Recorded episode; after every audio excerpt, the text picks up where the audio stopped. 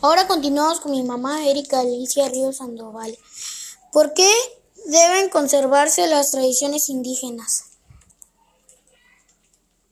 Porque cada una de ellas nos aportan tradiciones, costumbres, lenguas, formas de vestir, de comer y pensar de maneras únicas. Son parte de la gama cultural que nos identifica. Si no existieran o se extinguieran sus tradiciones y sus lenguas, desaparecerían también las formas de entender al mundo, así como los, los conocimientos que contienen y nos afecta a todos. Bueno, siguiente pregunta.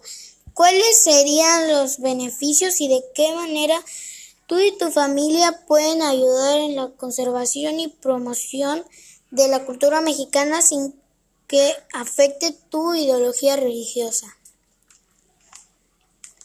Considero que es importante conservarla porque son parte de lo que nos identifica, además de que en nuestro país existen culturas diferentes que a través del tiempo nos han dejado en su historia aprendizajes y estos a su vez nos unen y nos diferencian y nos distinguen.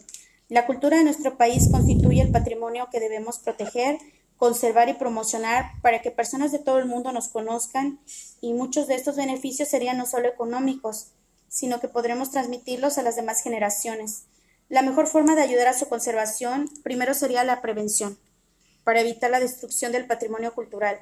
También sería educando a nuestros hijos, explicándoles la importancia que tienen y una forma de promocionarlo sería dándonos a conocer en campañas de información, eh, por ejemplo en las escuelas y a las personas. Bueno, ahora continuamos con mi hermana Abigail.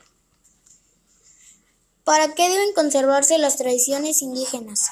Las costumbres y tradiciones conforman un conjunto de oportunidades para estrechar vínculos afectivos entre padres e hijos al recordar nuestras raíces y transmitir el legado de nuestros antepasados, pues es parte de nuestra herencia cultural.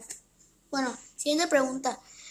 ¿Cuáles serían los beneficios y de qué manera tú y tu familia pueden ayudar en la conservación y promoción de la cultura mexicana sin que afecte tu ideología religiosa? Ayudan a fomentar la paz, y el desarrollo sostenible. Potencian la protección de los derechos humanos y las libertades de los pueblos indígenas.